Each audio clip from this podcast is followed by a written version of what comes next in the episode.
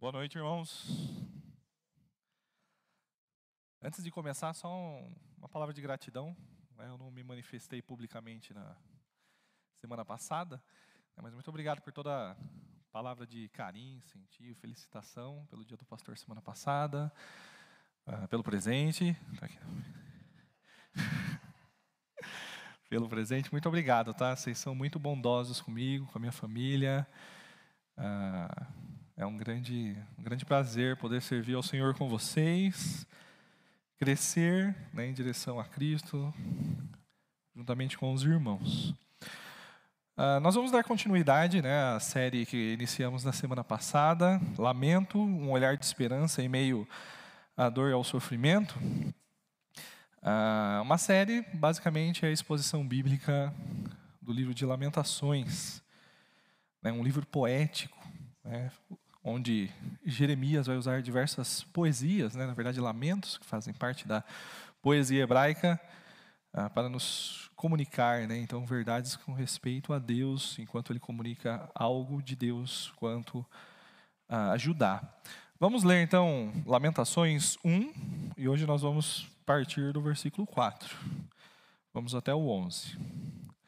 Lamentações 1, do 4 ao 11. Todos acharam? Podemos ler?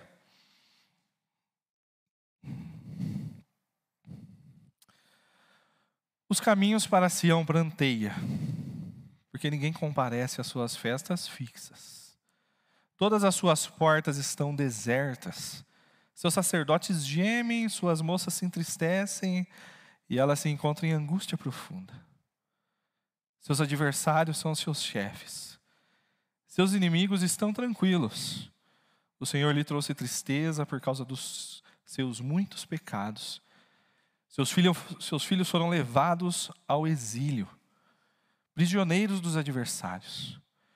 Todo o esplendor fugiu da cidade de Sião, seus líderes são como corças que não encontram pastagem. Sem forças, fugiram diante do perseguidor. Nos dias da sua aflição e do seu desnorteio, Jerusalém se lembra de todos os tesouros que lhe pertencia nos tempos passados. Quando o seu povo caiu nas mãos do inimigo, ninguém veio ajudá-la. Seus inimigos olharam para ela e zombaram da sua queda.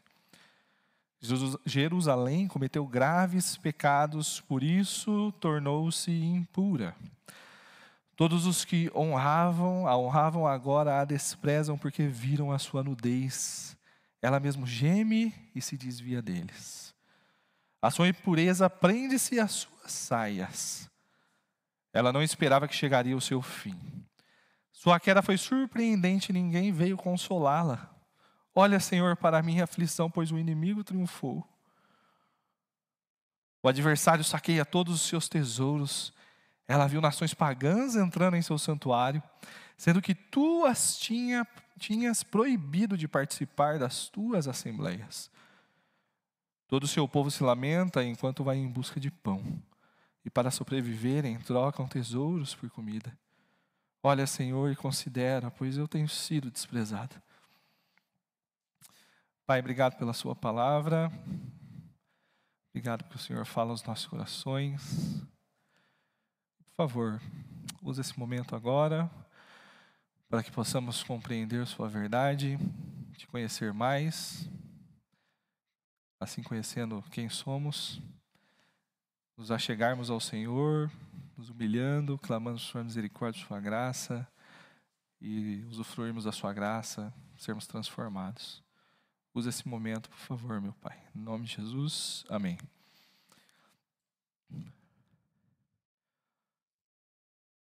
Eu pensei que eu não ia chorar. Mas o clima hoje está meio, né? Aquela música lá. Mas é difícil pregar em livros proféticos. É difícil.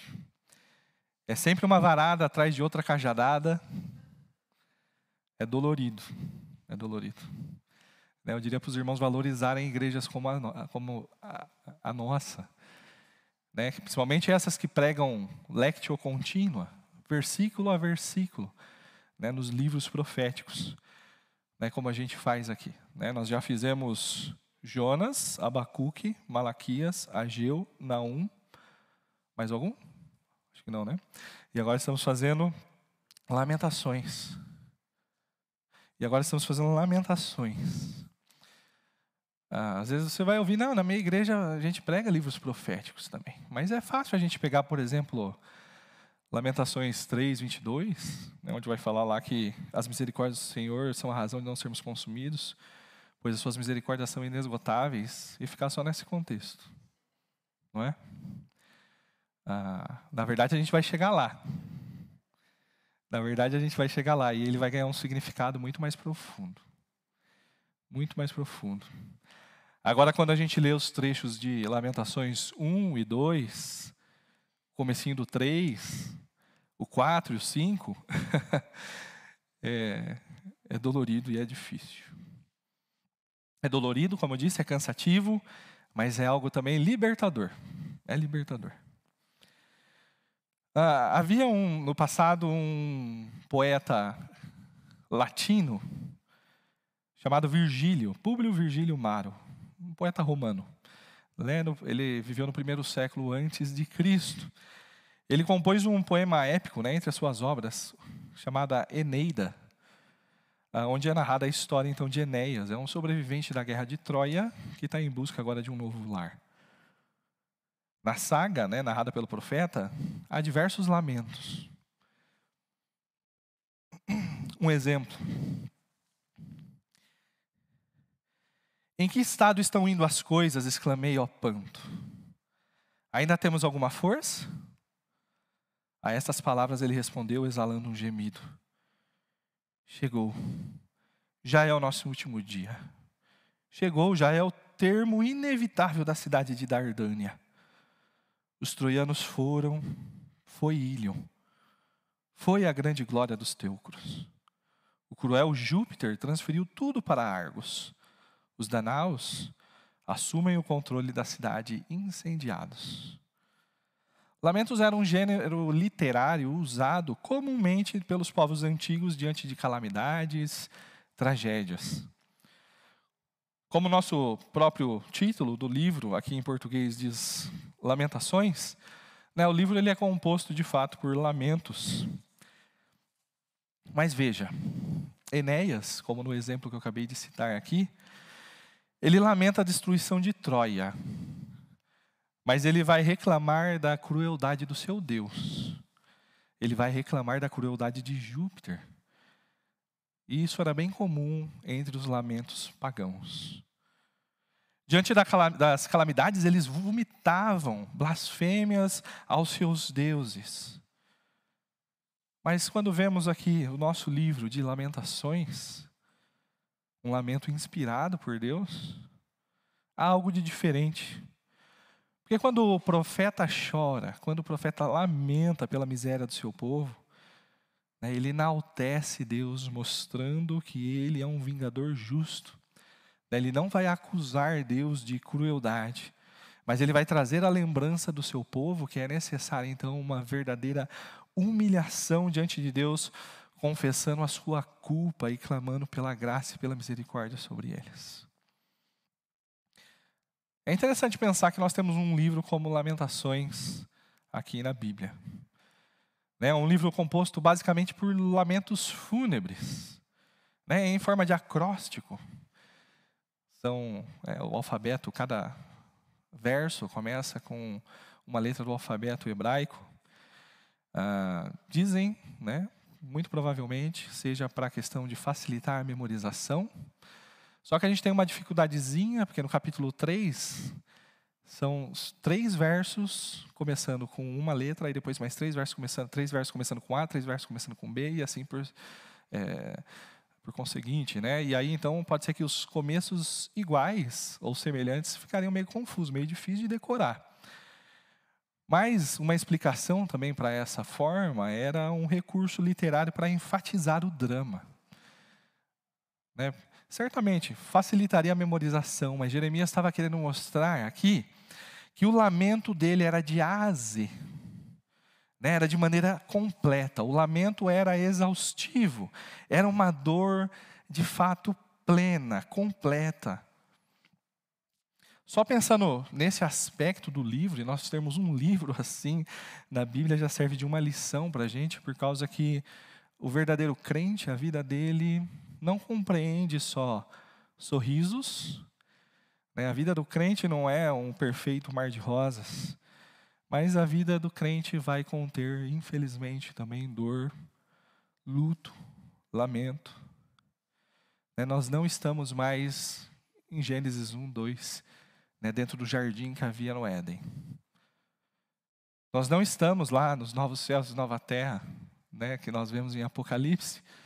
Nós estamos exatamente no, entre essas etapas da história, onde ah, a gente lida com as marcas, com as realidades de um mundo caído. Né, e de um mundo, como nos diz Romanos 8, do, a partir do versículo 18, né, um mundo que geme, pela redenção eterna. E o livro de Lamentações, então, vai trazer, né, vai dar voz a essa angústia em meio ao sofrimento, enquanto nós esperamos a manifestação do bendito dia.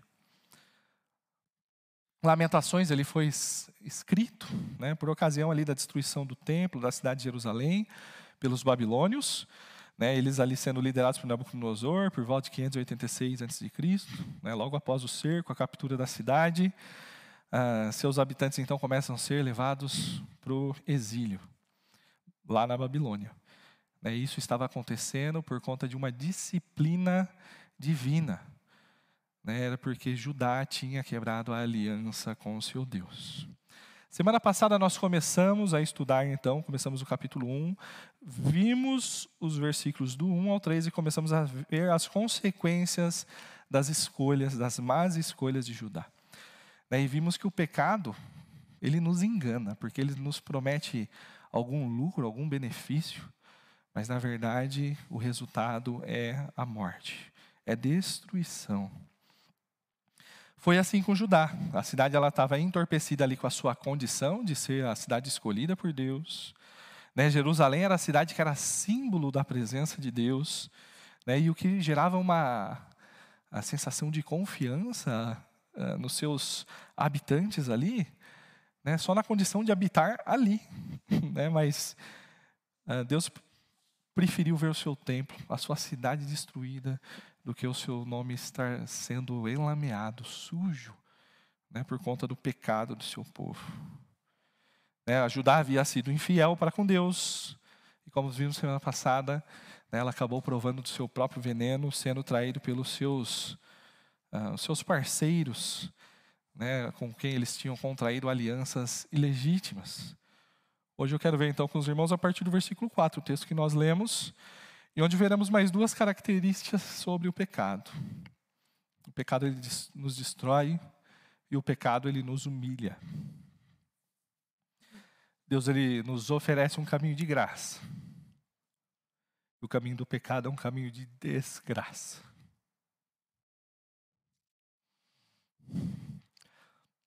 Vamos então à primeira característica. Né? O pecado nos destrói. Como disse, semana passada a gente começou a ver as graves consequências que Judá experimenta né, em Jerusalém, né, sendo a sua capital.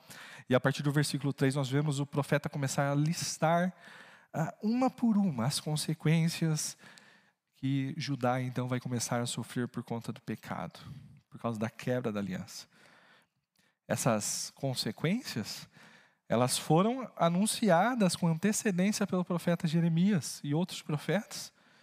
Né? Para ser mais sincero ainda, Deus já havia anunciado o julgamento por conta da quebra da aliança, né? em Deuteronômio 28. No versículo 3, né, que nós vimos semana passada, em aflição sob os trabalhos forçados, Judá foi levado ao exílio. Vivia entre as nações sem encontrar repouso. Todos as que perseguiam a capturaram em meio ao seu desespero. É, se você ler Deuteronômios 28, você vai ver que boa parte da ênfase né, da quebra da aliança é que Judá perderia o seu território, né, seria escravizado. Né, um professor nosso lá do seminário falava uh, que Judá, é, Israel, né, perderia, eram três P's, permanência, paz e prosperidade. Né? E é exatamente isso que a gente começa a ver aqui. Versículo 4 diz assim: Os caminhos são para si, eh, os caminhos para Sião planteiam, porque ninguém comparece às suas festas fixas. Todas as suas portas estão desertas, desoladas. Seus sacerdotes gemem, suas moças se entristecem, aí ela se encontra em angústia profunda. A religiosidade de Judá agora estava devastada. Né, o lugar para onde o povo se dirigia para adorar a Deus, né, aquela cidade gloriosa, que a gente começa a ver algumas comparações no versículo 1, que a gente viu semana passada, já não é mais a mesma. Né, não há quem passe pelos caminhos de Sião e não notem a calamidade em que Judá se encontra. Né, a sua liderança, antes toda pomposa, né, cheia de autoridade e arrogância, agora geme aflita, geme de dor, sofrendo, padece. Versículo 5, né? Seus adversários são seus chefes, seus inimigos estão tranquilos. Seus adversários são seus chefes. Aqui é, um, é, é interessante a gente parar e observar um detalhe. Os adversários de Judá se impuseram né, sobre eles a ponto de dominá-los totalmente. Uma das promessas para Israel, se caso eles fossem fiéis à aliança com Deus, lá em Deuteronômio 28, 3, a gente vê assim: O Senhor fará de vocês cabeça das nações e não cauda se obedecerem aos mandamentos do Senhor, do seu Deus, que hoje lhes dou, uh, e os uh, seguirem cuidadosamente, vocês, vocês estarão sempre por cima, nunca por baixo. Judá quebrou a aliança. E agora, da posição de cabeça, né, que eles deveriam estar gozando, agora eles estão sendo dominados. O seu adversário é o cabeça. Né? Literalmente, essa palavra chefe né, é cabeça, líder. Seus inimigos estão tranquilos. Né? A situação de Judá é tão calamitosa, é, desculpa a expressão, é, é tão ridícula, que não oferece qualquer ameaça para os seus adversários, né, que estavam prosperando tranquilamente sobre Judá. Não havia mais qualquer risco. Né, o Senhor lhes trouxe tristeza por causa dos seus muitos pecados. Confesso que a minha versão aqui ela deixa um pouco a desejar na tradução, de uma palavra mais específica. Né, tristeza é muito fraco. Talvez uma boa tradução seria aflição. Né, o Senhor lhes trouxe aflição por causa dos seus muitos pecados. Né, é a parte, uma parte forte aqui do nosso, uh, do nosso texto, do nosso parágrafo. Lembra? Enéas, da Eneida, ele esbravejava contra a crueldade de Júpiter. Mas quando a gente olha Jeremias aqui, ele está nos mostrando que a ira de Deus havia se acendido contra Judá por causas justas. Toda a aflição que Judá estava passando né, não era oriunda simplesmente da maldade dos babilônios né, e dos seus aliados, mas era o próprio Senhor que estava afligindo Judá. E o Senhor estava trazendo julgamentos sobre o seu povo. Na verdade, todo o mal que os babilônios estavam trazendo sobre Judá nada mais era do que a vara do nosso Senhor sobre o seu povo. Né, a disciplina se levanta, então, sobre Judá, por conta das suas muitas transgressões, por conta dos seus muitos pecados, pois Judá havia quebrado então a aliança que tinha contraído com Deus. Judá escolheu andar por caminhos tortos. E aqui há uma lição importante. Deus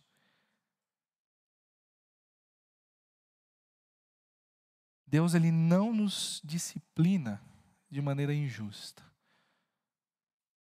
Né, a justiça de Deus é banhada pela sua santidade. Né, e Ele zela pela sua santidade, Ele zela pela sua justiça.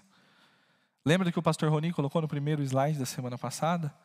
Deus preferiu ver a sua cidade destruída pelos pagãos a ver o seu nome envergonhado pela, pela perversidade do seu povo. É, Deus ela pela sua santidade. Versículo 6. Todo o esplendor fugiu da cidade de Sião. Seus líderes são como corças que não encontram pastagem, sem forças, fugiram diante do perseguidor. Judá era uma cidade forte, era uma cidade gloriosa. E de uma cidade forte, de uma cidade gloriosa, agora literalmente ela se encontra abatida e o seu esplendor todo se foi.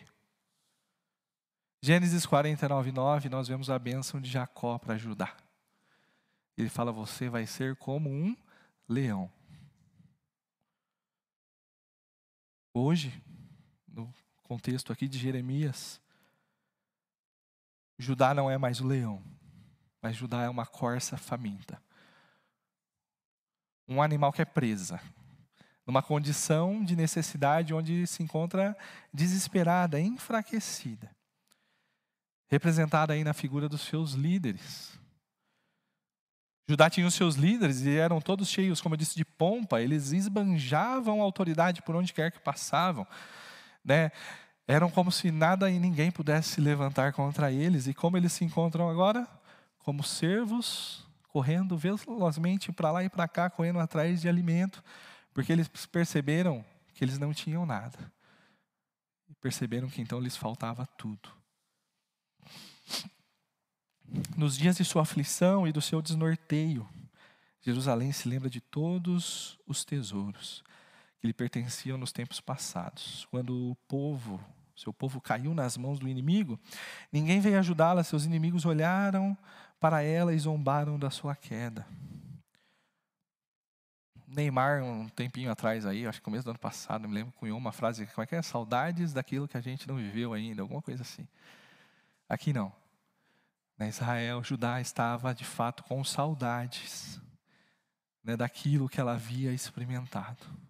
Toda a glória, todo o esplendor, todas as riquezas que Judá tinha, havia experimentado nesse momento, não passava de uma simples, uma mera lembrança.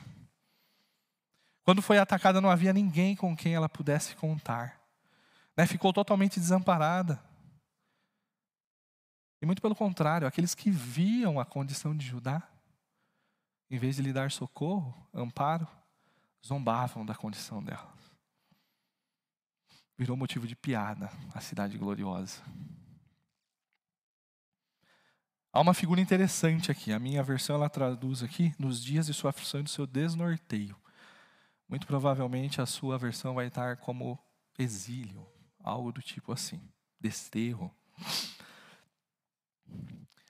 A, a palavra aqui, ela dá a ideia, desterro, de é, desnorteio, né, de alguém que ficou perdido, sem rumo.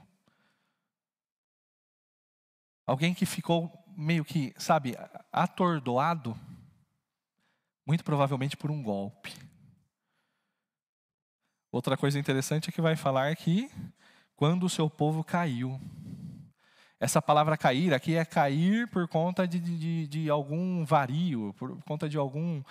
Ah, de estar tonto, zonzo. Né? Dentro de uma luta, isso tem um nome. Se chama nocaute. Judá. Né? Judá caiu. Judá sofreu um golpe muito forte da parte de Deus ao ponto dela variar né, e ser nocauteada.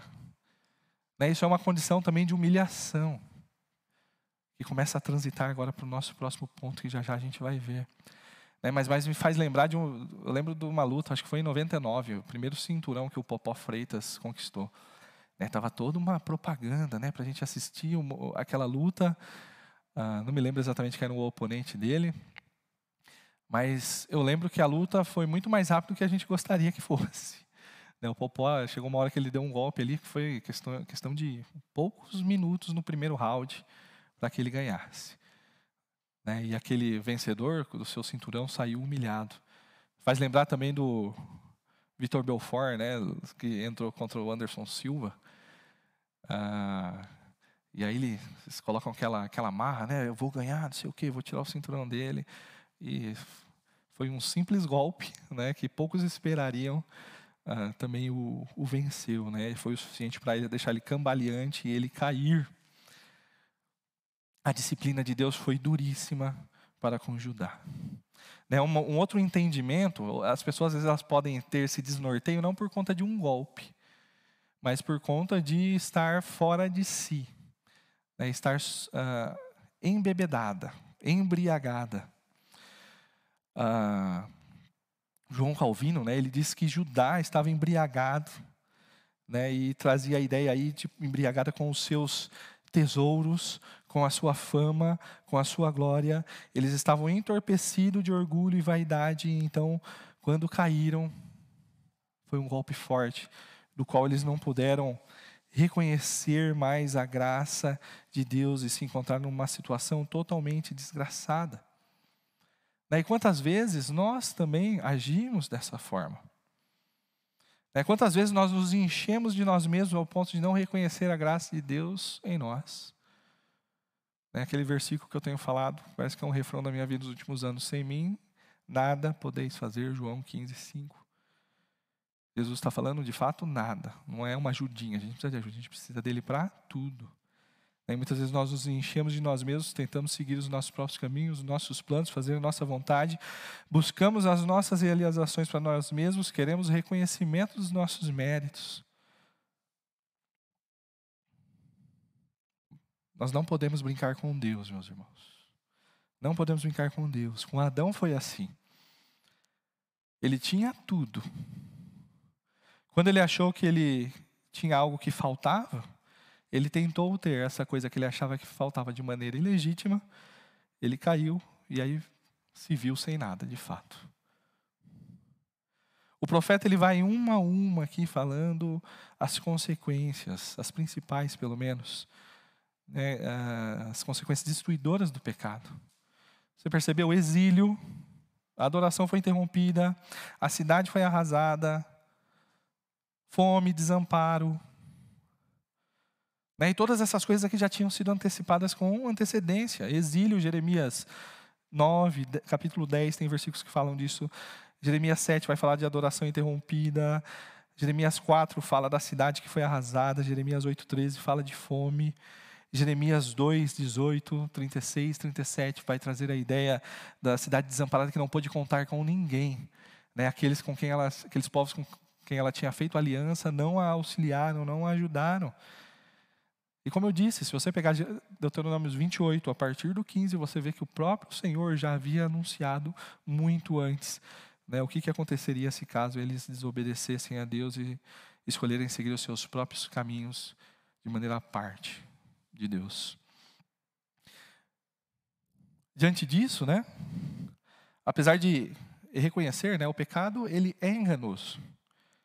Agora Judá Judá jamais vai poder afirmar que fora enganada por Deus. Deus ele foi extremamente paciente, foi longânimo, né, dando chance ao povo de arrependimento. Né, por mais que parecesse tarde, às vezes Deus lembrava, levantava algum profeta e anunciava que Deus traria o julgamento dos seus pecados, dando chance de arrependimento. Deus constantemente está nos oferecendo o caminho de graça. Agora, muitas vezes nós escolhemos, como Judá, o caminho do pecado, que é um caminho de desgraça. Uma vida de desobediência jamais vale a pena. Né? Jamais vai compensar você pecar contra Deus, pecar contra a palavra de Deus, porque por mais que o pecado possa às vezes trazer algum tipo de engano, né, o resultado desse caminho sempre vai ser destruição. Sempre vai ser destruição. O pecado ele nos destrói. A partir do versículo 8, nós vamos começar a ver então aí que o pecado, ele também nos humilha. Jerusalém cometeu graves pecados, por isso tornou-se impura. Todos os que a honravam agora desprezam, porque viram a sua nudez. Ela mesmo geme e se desvia deles. Outra vez, a razão da disciplina, diferente né, do que Enéas fez ali na Eneida, né, Jeremias mostra que a razão da disciplina é justa, é por conta dos pecados. né, por conta dos pecados, seus próprios pecados, que Judá se tornou repugnante, se tornou asquerosa, se tornou imunda. Todos que tinham algo agora, tinha, antigamente, né, a considerar de positivo quanto a Judá, né, conseguiram agora ver a sua miserabilidade. Agora Judá está envergonhada e tem que lidar com as consequências disso. O adversário saqueia. Não, nove. Sua impureza prende-se às suas saias, e ela não esperava que chegaria o seu fim.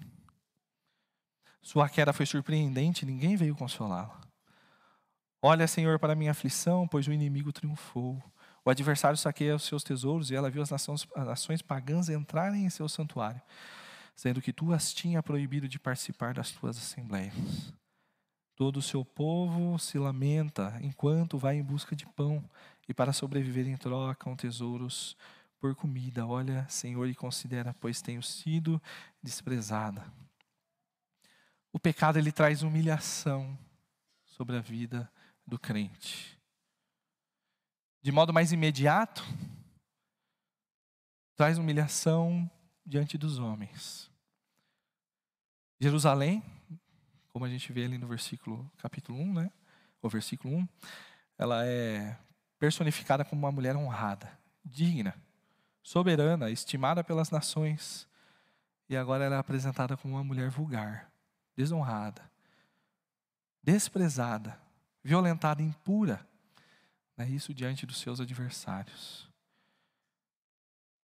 Mas acima de tudo, o pecado também nos humilha perante Deus. Jerusalém e Judá, antes, né, separadas por Deus para lhe pertencerem, né, o que era o símbolo de pureza, o templo, né, o qual não poderia receber a presença dos gentios. O que acontece agora? Eles estão misturados com os pagãos, né, a ponto de transitarem livremente pelo santuário de Deus, fazerem o que quiserem ali dentro. Diante de todos esses fatos, Jerusalém não poderia deixar de reconhecer que, mesmo ah, implicitamente, sua humilhação e vergonha também acontecia perante Deus. Veja o versículo 1, né? Era Jerusalém aquela cidade muito cheia. Né? As pessoas se viravam, se direcionavam para Jerusalém. Era grandiosa entre as nações. Era a princesa das províncias. A princesa das províncias. Mas agora veja o versículo 11. Ah, né? Todo o seu povo lamenta enquanto vai em busca de pão. E para sobreviverem trocam tesouros por comida. Né? Ela vende tudo o que ela tem de mais precioso para tentar manter algum tipo de subsistência. Ou seja, por mais que o pecado em algum momento possa te trazer honra, possa te trazer algum tipo de reconhecimento nessa vida, é a desonra, a vergonha, ela vem logo em seguida. E isso não apenas diante dos homens, sua família, seus vizinhos, seu colega, seus amigos, sua comunidade, mas sobretudo diante de Deus. O pecado ele humilha, o pecado traz vergonha. Versículo 9, né? Sua impureza prende-se às suas saias. Né, há duas compreensões aqui que a gente possa entender. Uma é a figura da prostituta, né, que veio então com seus fluidos na saia e ali era claro e óbvio que ela estava envolvida em algum adultério, algum pecado, algum ato de prostituição. Outro é a mulher, né, já que a, a, a, a nudez já foi exposta, né, a nudez tem a ver com queda, com destruição, com derrota. Agora, essa senhora honrosa, né, nessa situação de calamidade, ela não tem mais com o que esconder, reter né, os seus fluidos menstruais. É vergonha, é humilhante. Não escolha esse caminho jamais. Por mais que haja proposta de benefícios, o pecado ele engana, ele vai te trazer destruição e no fim ele te humilha. Eu queria concluir com uma pergunta reflexiva. Para que a gente pudesse pensar, avaliar um pouquinho. É, o que, que você tem semeado? É, o que, que você tem plantado nessa vida?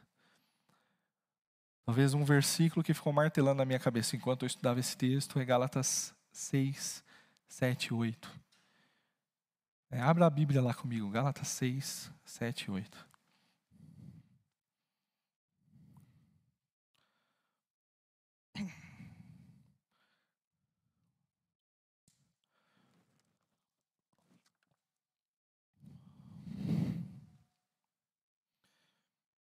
Não se deixem enganar. Não se deixem enganar, meus irmãos. De Deus não se zomba.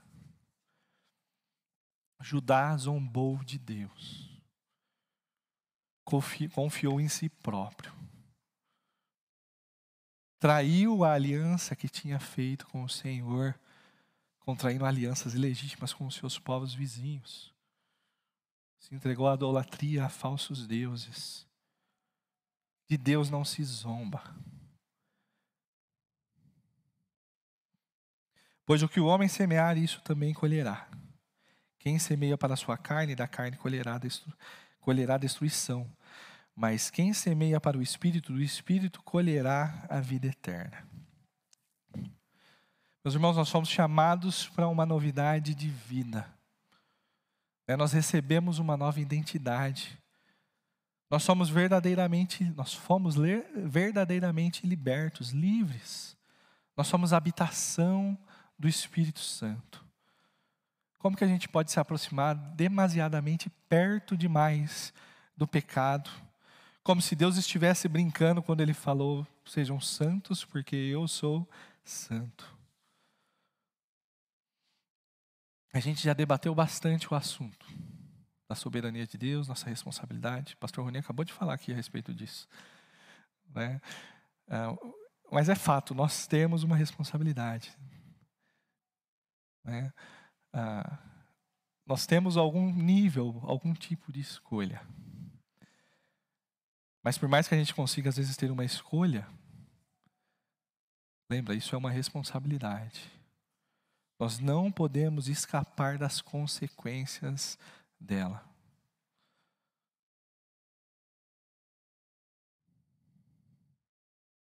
E Deus não se zomba, não se deixe enganar, meus irmãos. Pois o que o homem semear, isso também colherá. Quem semeia para a sua carne, da carne colherá destruição, mas quem semeia para o espírito, do espírito colherá a vida eterna. Olhe para o seu coração. Né? O que, que você tem semeado? Não zombe de Deus. Em qualquer situação que o pecado nos engane, nos arruine, nos humilhe, né, terrível coisa é sucumbir, você cair sem entregar a Ele. Pode ser que você às vezes se engane pelo pecado da, da, da ganância e do materialismo. Né? São ofertas de status, de poder, de influência. Né? Primeiro aquilo ali começa a corroer a sua confiança em Deus, né? a compaixão que você tem pelo seu próximo. E depois acaba fazendo você colher vergonha. Quando vemos aí então você em necessidade clamando socorro de Deus.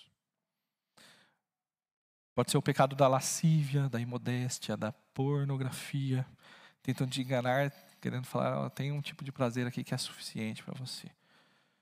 E é rápido, é fácil. Corrói primeiro a sua intimidade com Deus, depois com o seu próximo, depois nos isola, nos humilhando né, em nossa perda de alegria, da intimidade com Deus, com os outros. Pode ser o pecado do individualismo, do egoísmo, né, tentando nos enganar com a mentira que nós somos autossuficientes, nós somos independentes, nós não precisamos de ninguém. Só nós, né, só eu mesmo, eu me basto. E aí nos faz colher os primeiros frutos ali de insubmissão a Deus, em submissão no relacionamento uns com os outros, depois nos alienando, nos envergonhando, né, nos, quando nos defrontamos com as nossas fraquezas, com as nossas limitações, com a nossa pequenez. Pode ser, às vezes, um pecado de um ressentimento, de uma mágoa, né, um rancor, né, a falta de perdão, tentando enganar, fazendo que nós somos mais merecedores do que outros da misericórdia de Deus. E menos merecedores do que outros do juízo. Isso compromete a nossa humildade perante Deus, diante dos outros. E depois destrói todos os nossos relacionamentos. E somos humilhados e envergonhados. Seja lá qual for o pecado que você luta. Né? Ele é destrutivo, ele é humilhante. Exatamente como aconteceu com os nossos primeiros pais, Adão e Eva. Como aconteceu com Judá aqui, que nós estamos vendo em Lamentações. Exatamente como acontece, às vezes, aí ao seu redor, como já aconteceu na sua vida. Minha oração, então, meus irmãos, é que Deus guarde as nossas almas, as nossas mentes, nosso coração, tudo aquilo que a gente é a fim de que não sejamos seduzidos pelas propostas indecentes do pecado. Antes, né, possamos então encarar com seriedade o chamado à santidade, né, a essa novidade de vida que Ele nos chamou, né, e fazer isso debaixo do temor do Senhor, porque do Senhor não se zomba. Deus permita que nós escolhemos frutos para a eternidade. Vamos orar? Pai, obrigado pela Sua palavra. Por favor, meu Pai, tem misericórdia das nossas vidas. Nos ajuda a mortificarmos a nossa carne, o nosso eu. Nos ajuda a vencermos a luta contra o pecado. Nos ajuda de fato a viver a novidade de vida para a qual o Senhor nos chamou. Nos ajuda a sermos santos como o Senhor é. Nos conduza a isso. Por favor, Pai, não permita que nós nos enganemos com as propostas indecentes do pecado, mas que estejamos atentos à Sua palavra, conhecendo quem o Senhor é, a Sua vontade, e que possamos então trilhar sempre os Seus caminhos andarmos sempre obediente ao Senhor, sempre do temor do Senhor. Né, e que, por favor, Pai, jamais né, não nos deixe zombar do Senhor. E que possamos, então, de fato, semearmos para o Espírito e assim colhermos frutos para a eternidade. Por favor, Pai, em nome de Jesus.